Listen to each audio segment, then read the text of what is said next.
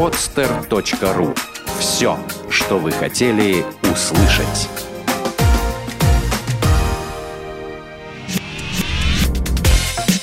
Тренировочный день.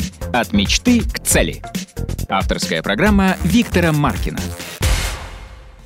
Здравствуйте! Вы слушаете новый выпуск программы «Тренировочный день». Программа о здоровом образе жизни и жизни необычных людей, для которых не существует ограничений. И сегодня в гостях тренировочного дня Кирилл Цветков, с которым мы поговорим об ультрамарафонах. Кирилл, расскажи, пожалуйста, как ты пришел в ультрамарафоны и с какого вида спорта ты начал заниматься? Э, да, всем добрый день. Э, изначально очень, ну, достаточно долго занимался плаванием, почти 6 лет. Э, и в какой-то момент стал заниматься лыжами. Сначала просто так беговыми лыжами обычными. Потом поступил в колледж, все это, ну, спортивный, соответственно, все это так затянуло. Начали приглашать на соревнования. И я с плавания перешел полностью на лыжи. И, соответственно, летом, когда лыж нету, и с лыжероллерами тогда еще была такая не особо хорошая ситуация, вот негде было кататься, и лыжероллеры были редкостью, вот, э, все лыжники бегают, и, наверное, с этого момента начал больше уделять времени бегу, и тоже понравилось, как ни странно. Э, и появилась идея изначально пробежать там у многих, э, многие хотят марафон пробежать, а у меня появилась идея пробежать 100 километров, и вот она прям такая была навязчивая, навязчивая, навязчивая. И когда я подошел к тренеру и говорю, хочу, ну, слышал, читал, смотрел, там, есть люди бегают э, 100 километров, и говорю, хочу пробежать. Говорю, просто даже не на результат, а вот добежать. И он сказал, что без проблем, нет преград, нужно только тренироваться, и тогда все получится. То есть я немножко другой реакции ожидал изначально, что он скажет, а, придум... насмотрелись, придумали там что-то себе. Вот он, мне это очень понравилось, когда был такой ответ, и он очень сильно обнадежил и дал понять, что на самом деле все можно. Я так очень быстро проговорил это слово ультрамарафон. Давай поясним для слушателей, что такое марафон, какая это дистанция, чему равняется, и ультрамарафон, какие это дистанции? Ну, классический марафон это 42 километра 195 метров. А, все, что, в принципе, больше марафона классического, все идет как э, ну, сверхмарафон, ультрамарафон. А, дистанции такие более-менее общепринятые это 50, 63 километра, 100 километров, ну, дальше есть уже более экстремальные забеги, которые делятся на несколько дней. И там, соответственно, и дистанции удлиняются о, ну, вплоть до там 400 километров, в принципе, соревновательные именно есть. Давай твой послужной список э, примерно расскажу, да, сколько, сколько ты бегал. Э, вокруг озера Ильмень 250 километров у тебя было? 260 это. 260 километров. И за сколько дней ты пробежал? О, ну, э, это был мой вообще самый первый, м- самая первая проба такая в длинных э, многодневных пробегах. Э, пробег сам проводится 3,5 дня. То есть у него есть расписание и по времени э, определенные ограничения на дистанции. Вот. Э, первый раз я бежал в 2007, наверное, году, если мне память не изменяет. Тогда я был еще совсем зеленый. Очень много, очень мне тяжело далось. Э, было жарко. В первый день я сгорел. Вечером уже весь мазался кремами какими-то. То есть мне было плохо из-за того, что дистанция была большая, из-за того, что солнце пекло абсолютно нереально, из-за того, что я не готов был. Вот. И по большей части э, там, наверное, половину пути мне пришлось проехать в машине, потому что я был, ну, совсем никакой абсолютно. Ну, следующие цифры просто приведу. Это пробег по югу Финляндии. Ребят, только вдумайтесь, это 650 километров. То есть цифра какая-то нереальная, да, за гранью понимания для многих людей. Следующее это пробег вокруг Азовского моря, 1280 километров. Я не говорю про такие дистанции, как вот «Испытай себя», там 100 километров, И еще ультрамарафон у тебя был тоже 100 километров в 2010 году. Следующий это пробег по Норвегии, 640 километров. Ну и дальше триатлон Выборгмен у тебя был еще, да? Кстати, очень много у нас гостей, которые участвовали именно в Выборгмене и собираются участвовать. Э, расскажи, пожалуйста, какой был твой самый последний забег и немножко подробнее. То есть, как ты готовился к дистанции, как ты тренировался, как прошла эта дистанция у тебя? Э, самый последний как раз был, э, опять-таки, пробег вокруг озера Ильмень. Но это уже был э, следующий, это какой был год? Это вот сейчас было, Мгм. буквально в прошлом месяце. Вот. И включил я его именно для того, чтобы проверить экипировку кое-какую на будущее и ну, вспомнить объемные такие большие именно пробеги, потому что после травмы колена я долго не мог выступать, долго не бегал вообще и долго как бы не тренировался, там почти месяца четыре я вообще не бегал, не позволяла нога, вот, и было очень грустно, печально, я занимался всем, чем только можно, вот, и в этом году решил обязательно вернуться и пробежать именно то, с чего вот начиналась моя, вообще моя э, карьера, если можно так сказать. Твоя беговая да, деятельность. Да, да, да. Ну смотри, ты сказал, в 2007 году ты не очень хорошо пробежал, да, ты проехал на машине, а в этом году получилось ли у тебя пройти всю дистанцию, в, пробежать? В этом году э, не получилось в конце, потому что, опять-таки, травма дала себе знать, э, очень сильно распухли связки на левом колене, и в конце уже в последний день, ну, абсолютно не дали бежать. Мне пришлось 10 километров подъехать на машине, а там уже финишировать с, со, всей, со всеми ребятами.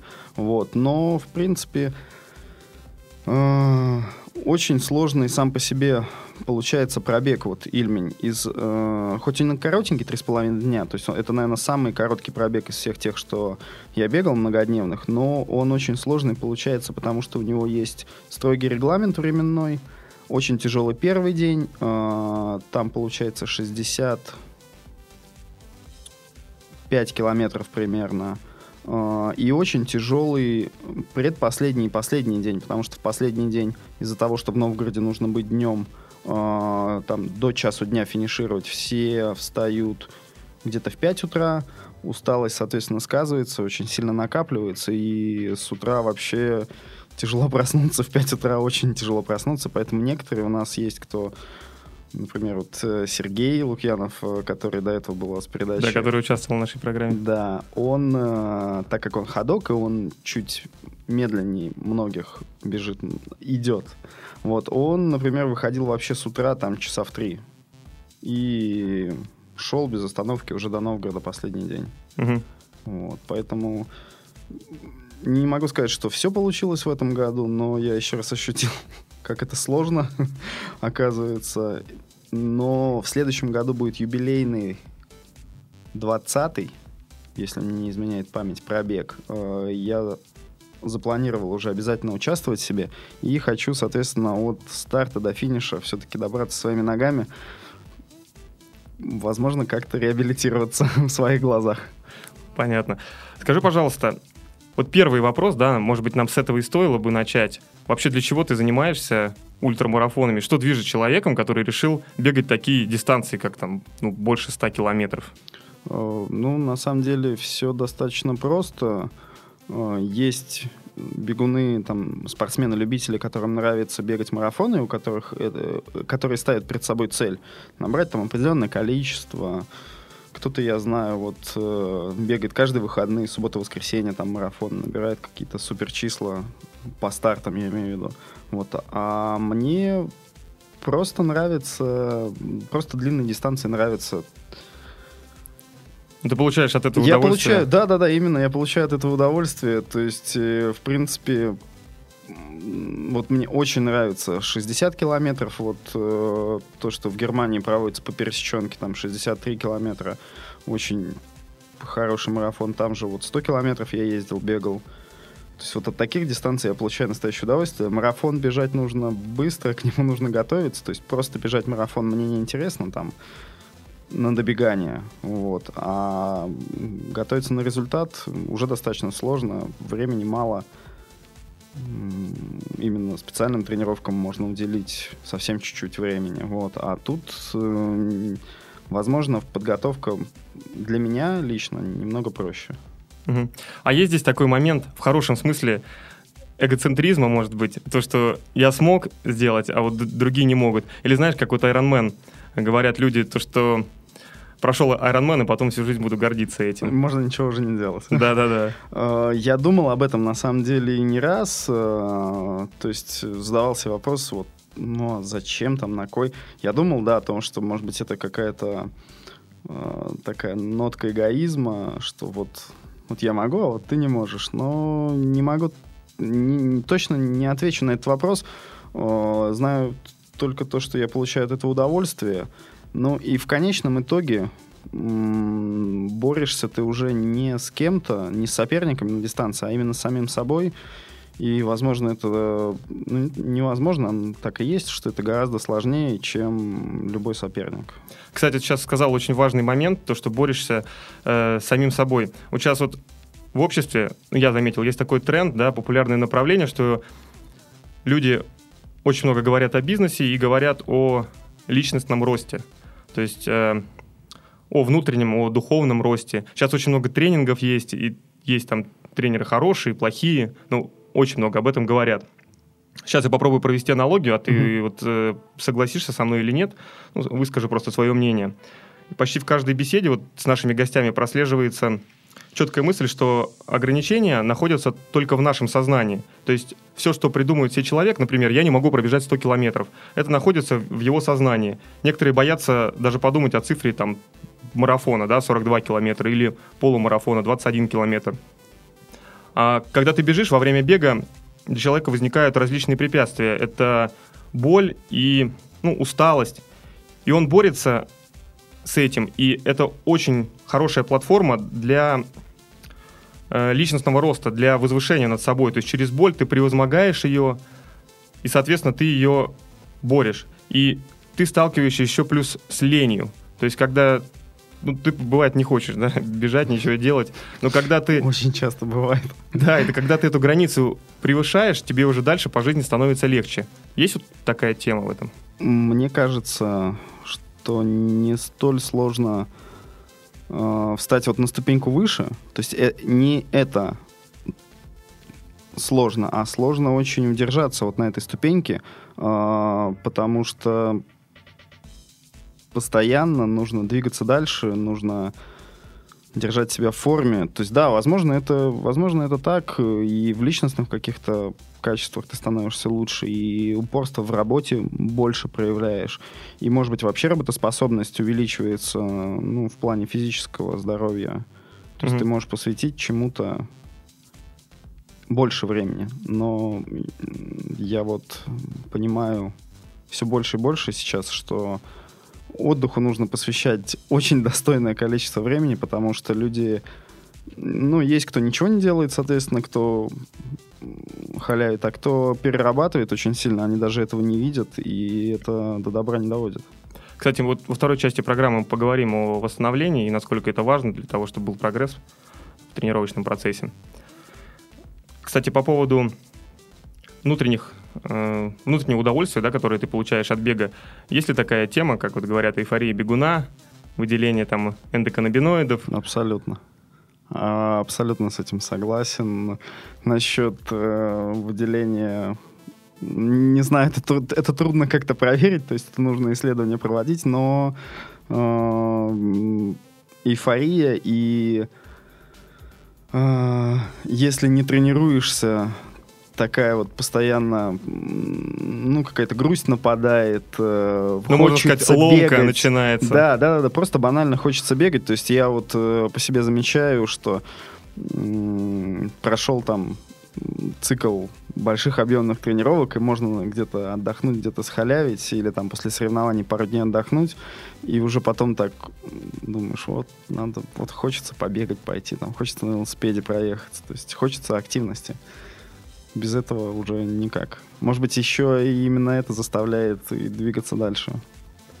Кирилл, а какой пробег тебе запомнился больше всего?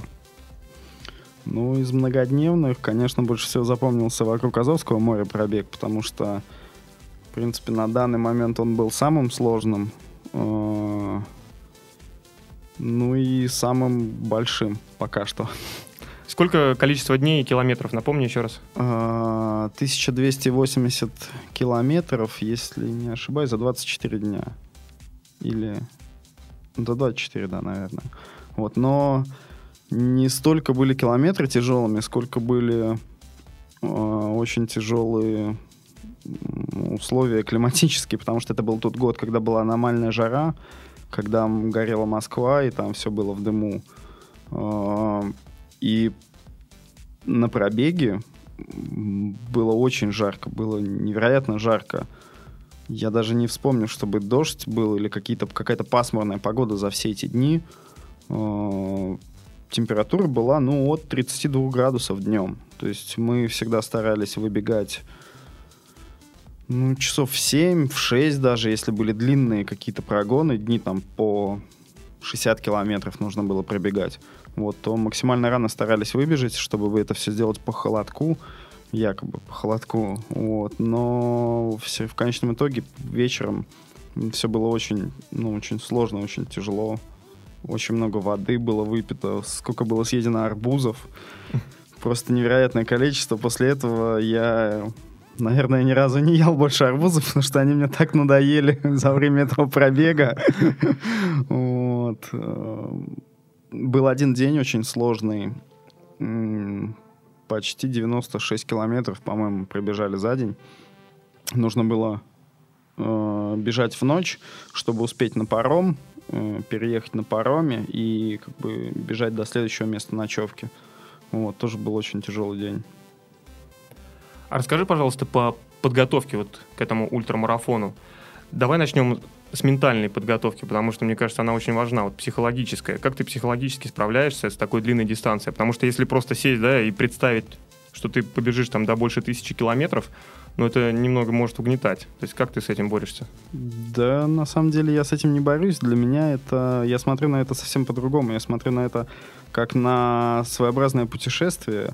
И ну, грубо говоря, как на отпуск, потому что в это, в это время я могу делать именно то, что мне нравится, и э, параллельно смотреть те места, где я не был, э, знакомиться с людьми, которых я не знал, и, и на самом деле среди часто очень вот в этих э, многодневках встречаются очень хорошие люди, и очень много интересного можно узнать нового, поэтому как-то километраж не сильно гнетет. Возможно, он гнетет именно с утра, когда ты встаешь и думаешь, ага, сегодня нужно пробежать там 60 километров. Ты думаешь, о, 60 километров там тяжело. Вот, а потом просто, когда день, ну, легкий, там, где 40 километров, может быть, бывают дни. Вот, думаешь, о, 40 километров, что там 40 километров пробежать, там даже марафон не добежишь.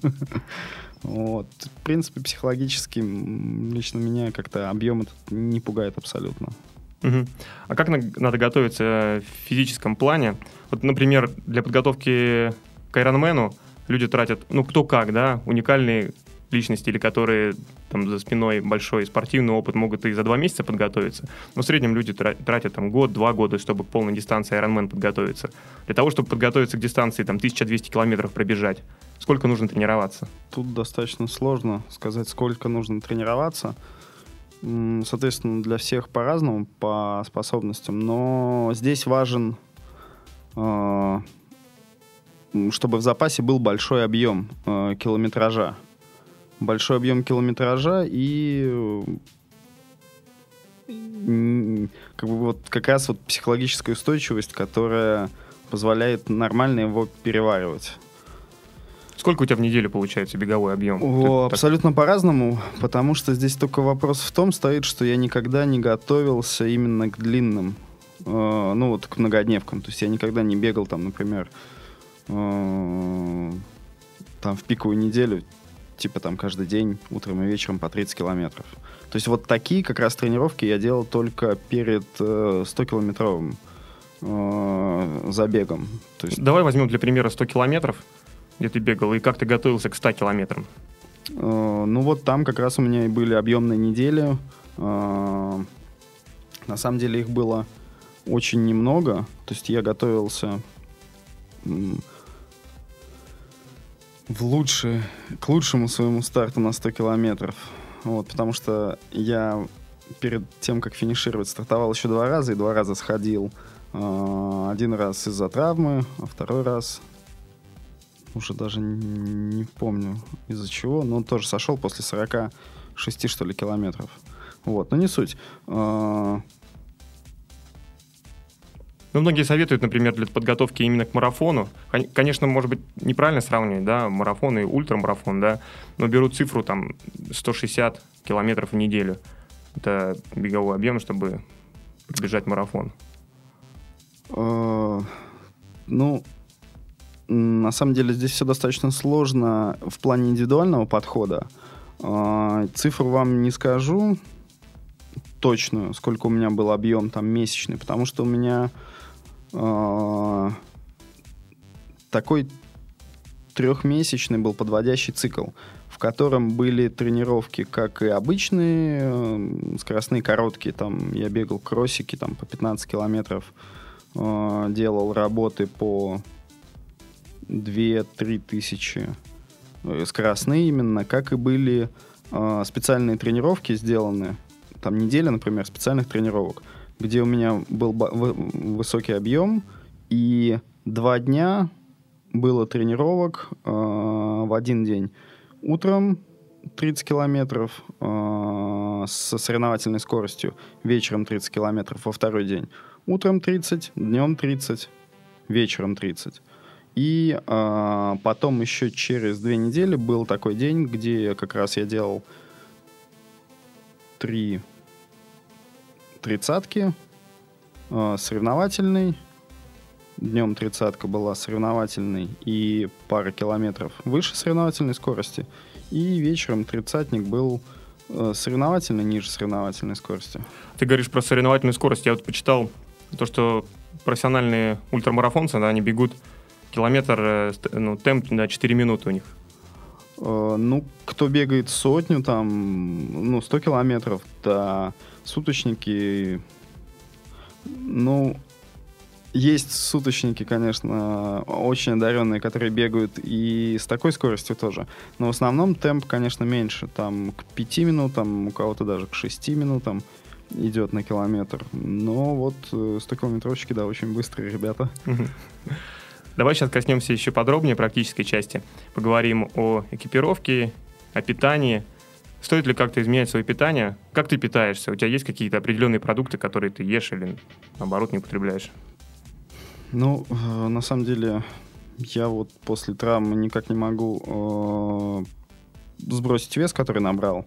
Э, и поэтому ограничиваю себя в сладком. Сладкое безумно люблю, но в обычной жизни стараюсь ограничивать, потому что могу его есть просто бесконечно. Э, наверное, больше белков сейчас потребляю. Э, салаты, овощи. Ну, фрукты по скоку, по стоку, бананы. Э, Очень много тоже в ход идут творог. Вот. э, И сейчас стараюсь... Ну, и вообще, в принципе, пришел к тому, что лучше чаще есть, но меньшими порциями, чем, например, там, один раз или утром кто-то поел, а вечером еще раз там навернул, не знаю, три тарелки борща. Ну, это стандарт, такая основа нормального питания, мелкими порциями, там порядка 6-7 Да, раз в день. Да, да, да, да, да. По этому поводу вот мне очень понравилась э, книга, стараюсь спортивную литературу какую-то время от времени э, читать, потому что раньше-то ее было в советское время очень много, а сейчас у нас, ну, если честно, там все книги можно по памяти перечислить, которые сейчас выпускаются. Вот последняя на глаза мне попалась книжка «Нутриентный тайминг» э, американского тренера. Не скажу фамилию, Ну вот там очень классно по питанию все расписано было, мне очень понравилось, я ее раза два прочитал. А, а называется она «Соревновательный вес». Вот. А, и там очень хорошо расписано именно к подготовке к длинным дистанциям, что нужно есть, когда, и объясняется почему. Вот. И даже там есть э, меню готовые такие, что вот как бы что едят спортсмены, что, ну, что можно готовить. Но это меню мне показалось к российским реалиям очень плохо можно применить, потому что я половину продуктов не знаю, какие они там едят, вот какие написаны. Поэтому можно заменить, мне кажется, всеми нашими продуктами. А по поводу питания на самой гонке, на самом ультрамарафоне, как, как нужно питаться? Ну, во-первых, нужно есть то, что вы уже пробовали. Что вы пробовали на тренировках, что вы пробовали на каких-то более коротких соревнованиях. Потому что очень часто бывает, что люди закупятся там перед тем же марафоном гелями незнакомыми. То есть я не говорю, что они плохие, а незнакомые в плане какая-то новая марка для них, э, новый производитель. Вот. И очень часто есть такое, что схватывает живот, какие-то очень плохие последствия, когда человек даже не может после этого финишировать, поэтому ничего нового не брать с собой, а, а питаться именно тем, что вы уже знаете, что вы пробовали. Ну вот, э, наверное, для меня, ну, я для себя выделил идеальную такую схему. Э, опробована она вот на 63 километрах была. Э, был короткий круг, пятикилометровый. Я его разделил для себя на две части.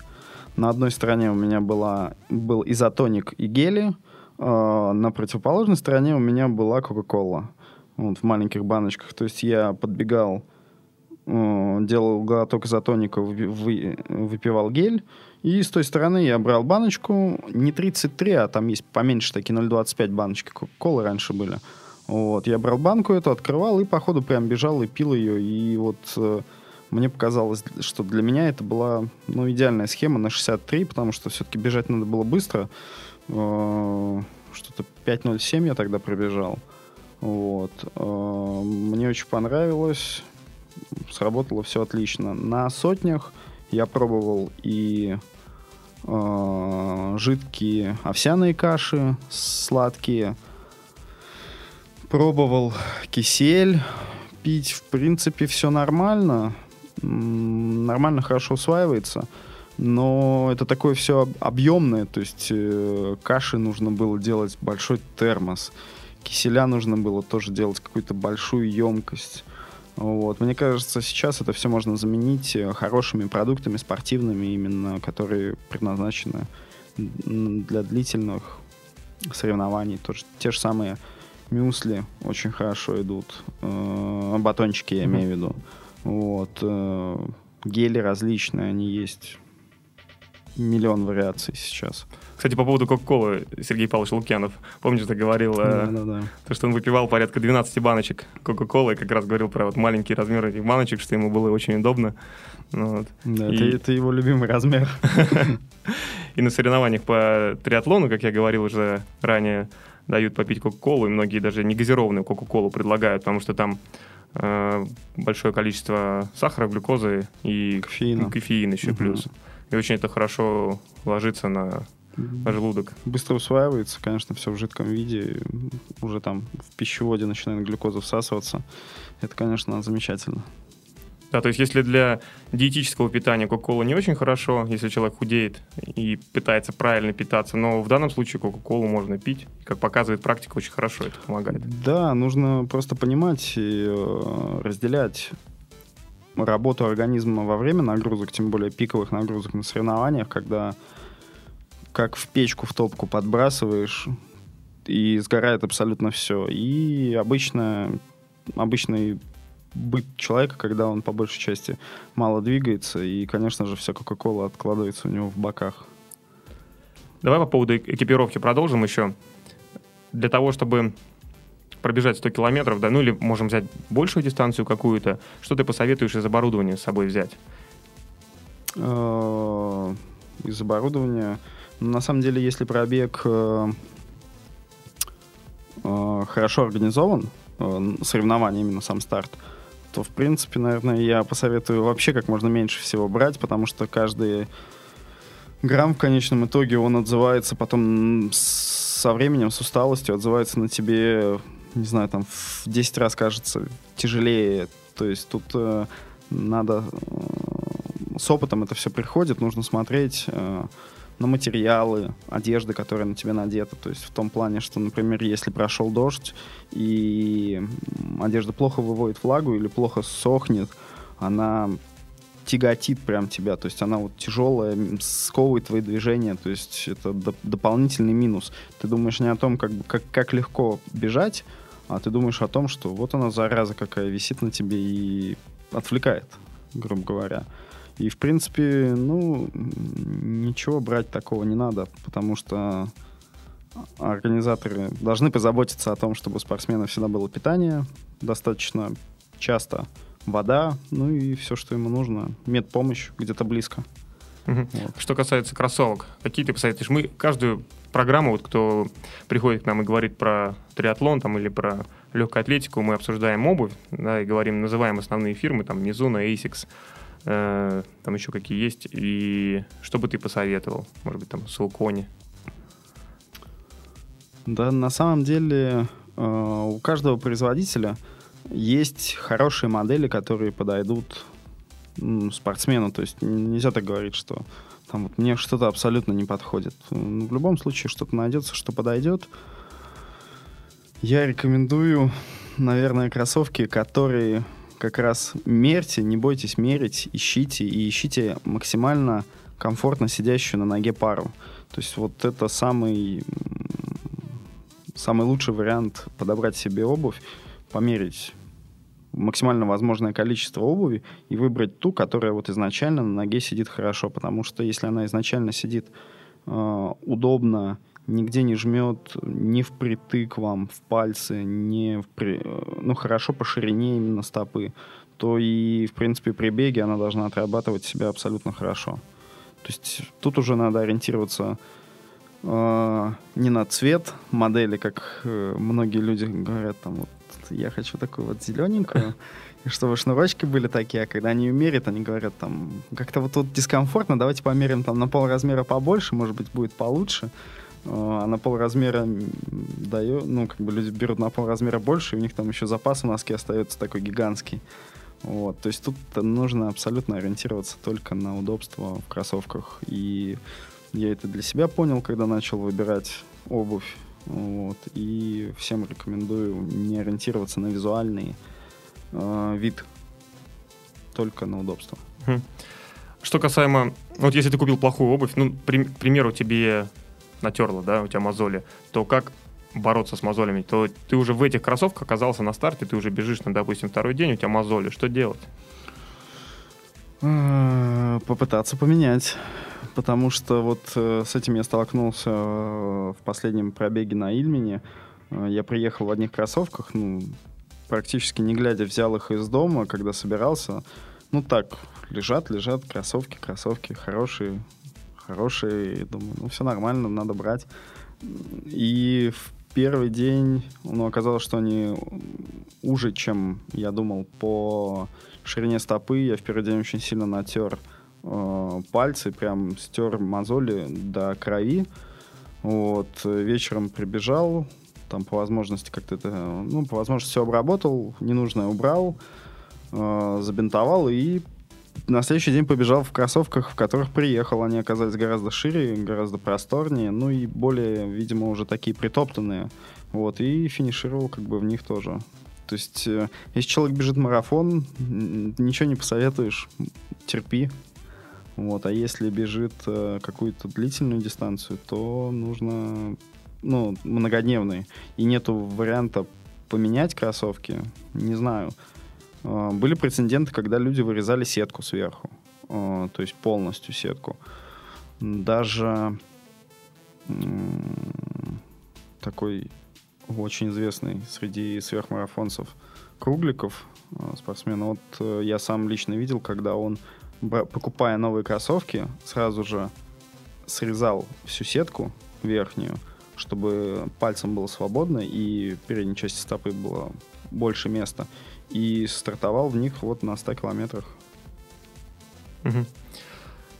Что бы ты мог посоветовать ребятам, которые решили заняться бегом на сверхдлинные дистанции, заняться ультрамарафоном? Я слышал совет от одного ультрамарафонца, который сказал, что в принципе тот, кто пробежал 5-7 марафонов, обычных марафонов, 42 километра, тот может пробежать и 100 километров, да, и больше, и, там, и 200. Как ты считаешь, так ли это? И какие советы ты можешь дать ребятам, которые хотят пробежать ультрамарафон? Ну, честно, про 5-7 марафонов не знаю. Э, Не могу сказать, потому что в, своем активе имею, дай бог, три марафона э, классических. Э, Как-то они мне ну, не очень интересно оказались после первого. Что могу посоветовать? Ну, наверное, терпение. Терпение в- и в плане тренировок, и в плане ожидания результата, потому что ничего не придет так быстро, насколько это хочется. То есть этого придется добиваться, и добиваться порой очень сложными какими-то сложными путями идти, и которые могут ну, в какой-то момент остановить и заставить задуматься. Но если ты знаешь, что ты хочешь, и ты точно понимаешь, если есть рядом человек, который тебе подскажет, как этого добиться, тренер, хороший либо компаньон, вот, э, то это, это гораздо легче. Ну, опять еще одна важная мысль от тебя, да, то, что нужно не сдаваться, и чтобы у тебя была четкая цель, мотивация достижения, как достичь эту цель. И главное не бросать, потому что я знаю некоторых ребят, которые начинают что-то делать, а потом бросают. И на самом деле это очень плохо, это деморализует очень сильно, и потом по новой не хочется этим заниматься. И даже многие, может быть, в компании, там, друзья могут и не поддержать вас, поначалу относиться к этому, ну так, э, что ты легкомысленно к этому относишься, но если есть цель, то к ней нужно стремиться, идти и не бросать, и заниматься, и рано или поздно вы достигнете то, чего вы хотите. Я знаю, что ты готовишься совершить еще один очень длительный пробег, это 1322 километра. Где будет проходить этот пробег и за сколько? Ты за 22 дня хочешь пробежать, да? За 22 дня, да, 1322 километра, но намеренно это пока по Гуглу все, Мгм. по кар- картам Google. Вот, э, чаще всего вс- там можно плюсовать там еще 10, 15, 20 километров, ну, не знаю. Вот, пробег этот будет проходить э, вокруг острова Исландия. То есть это такой первый. Мы искали, искали какую-то информацию вообще, бегал ли кто-то или не бегал э, вокруг Исландии, так же, как вот это было вокруг Азова. Э, То есть э, идея была пробежать вокруг моря, и мы подумали, какое море можно оббежать, какое самое маленькое доступное море для бегания. Вот это оказалось Азовское море. И тут также Исландия, большой остров такой. Вот и очень интересно э, пробежать, как бы его всего оббежать. Э, А сколько у вас человек бежит? Бежит нас на данный момент 4 человека сейчас. Бежать мы будем без автомобильного сопровождения, то есть вся, вся экипировка, все снаряжение, все будет у нас с собой. Э, Изначально готовились бежать с рюкзаками, вот, и э, в рюкзаке ты должен был нести, соответственно, все свои вещи, палатку из-за того, что там, ну, проблема с жильем, то есть откровенная проблема его нету там получается, на всю Исландию на один человек, по-моему, на 3 квадратных километра.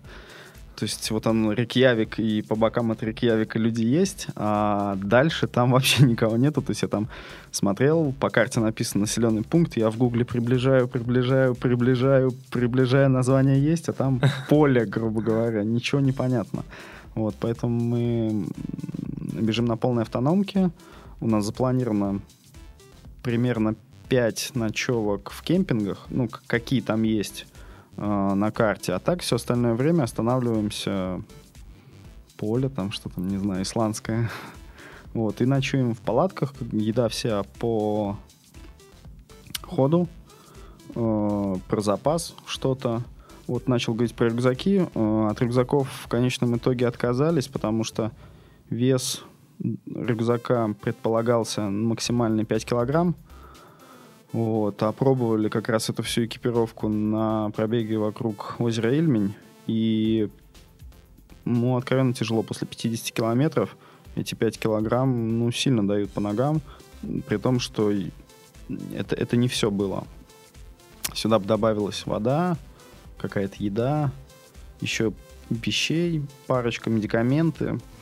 То есть там все 6 килограмм точно были.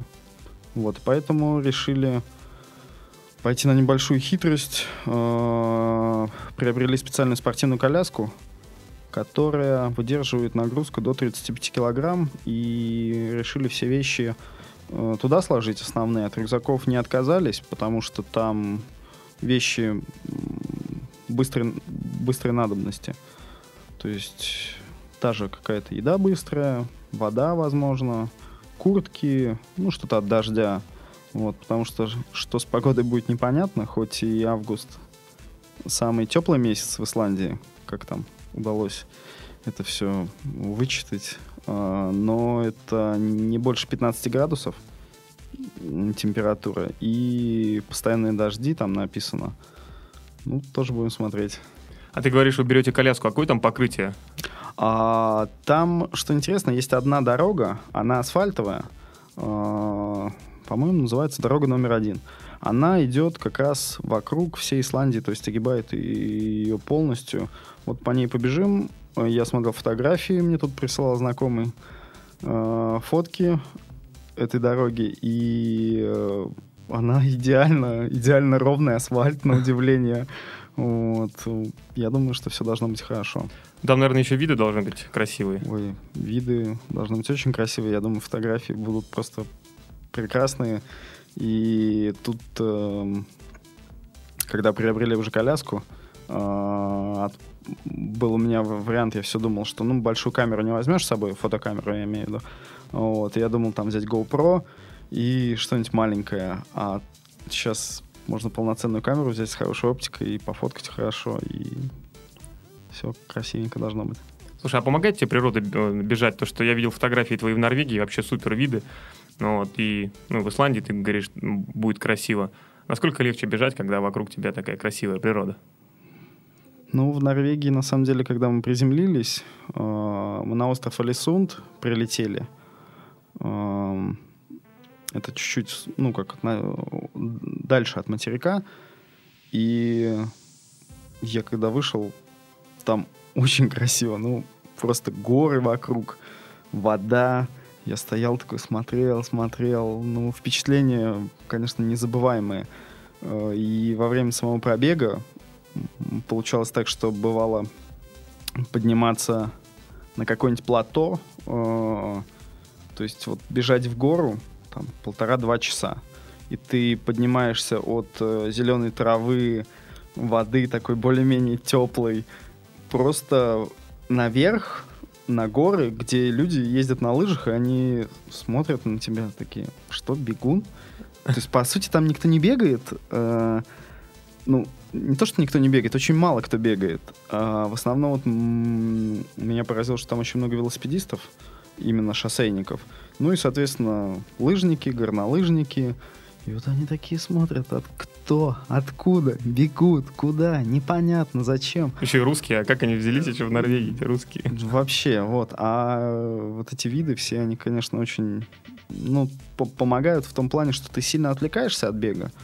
То есть ты бежишь, не скажу, что по инерции, но вот, вот ты бежишь, да, и смотришь там на ледники, на горы, потому что у нас этого ничего нету, и это выглядит просто прекрасно все. Еще что в Норвегии э, так удивило и от чего большие впечатления, это туннели от, по, ну, через гору туннель mm-hmm. сделан. И туннели там до 7 километров были. Их очень много. То есть коротенькие какие-то туннели мы пробегали.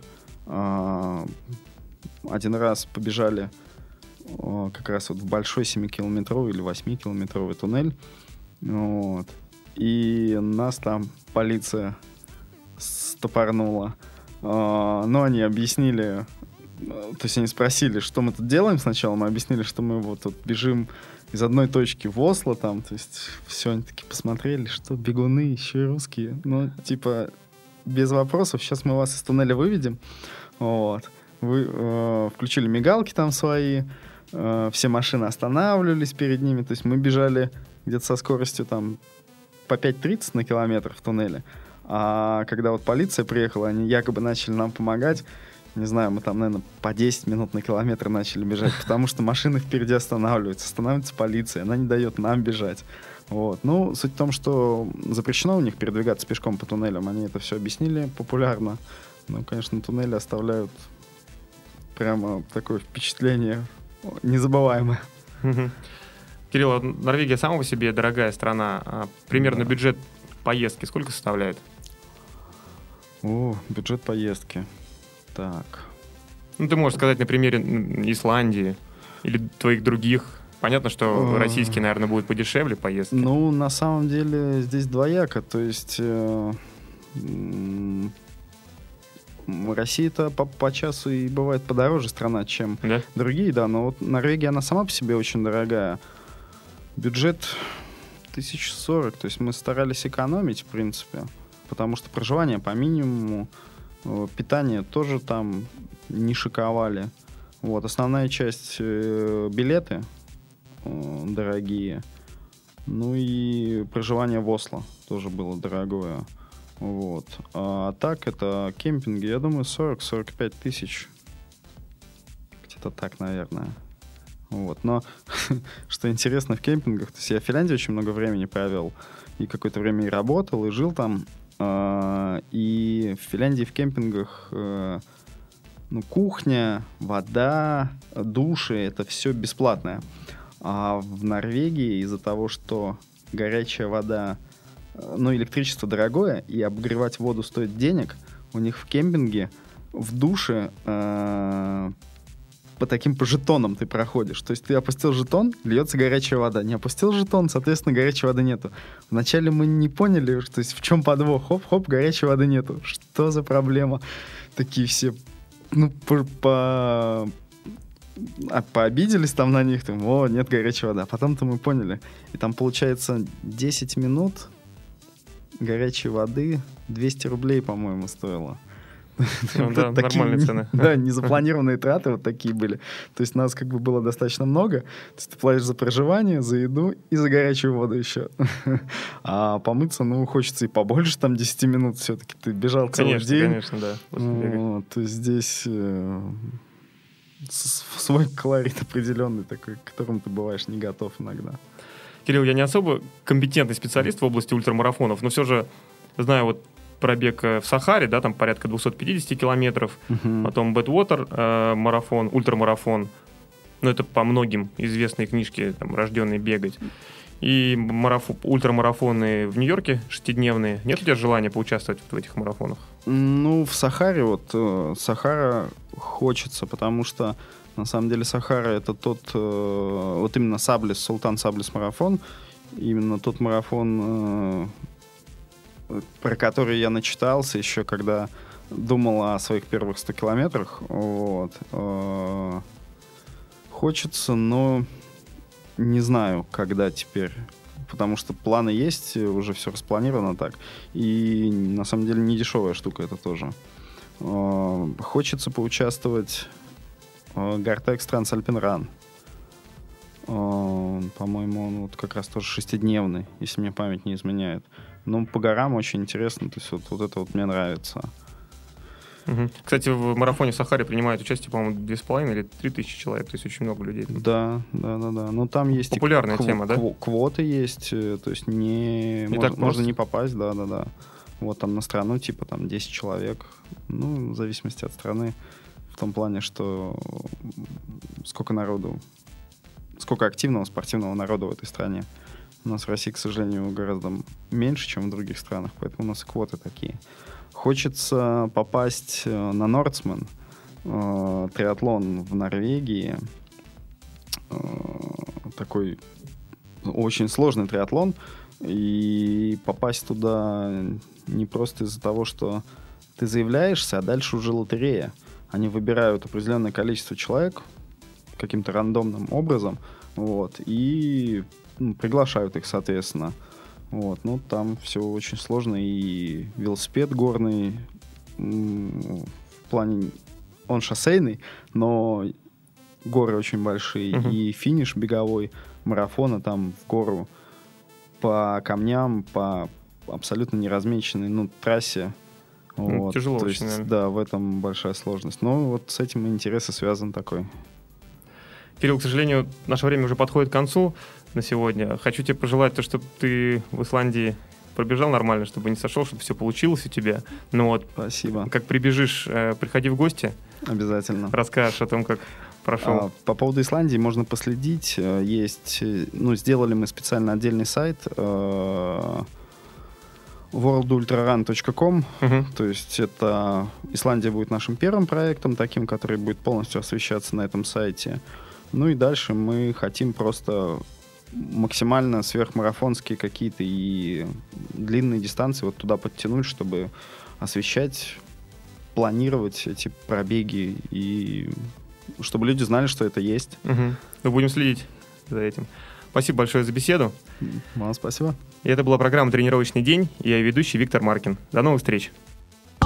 Сделано на podster.ru Скачать другие выпуски подкаста вы можете на podster.ru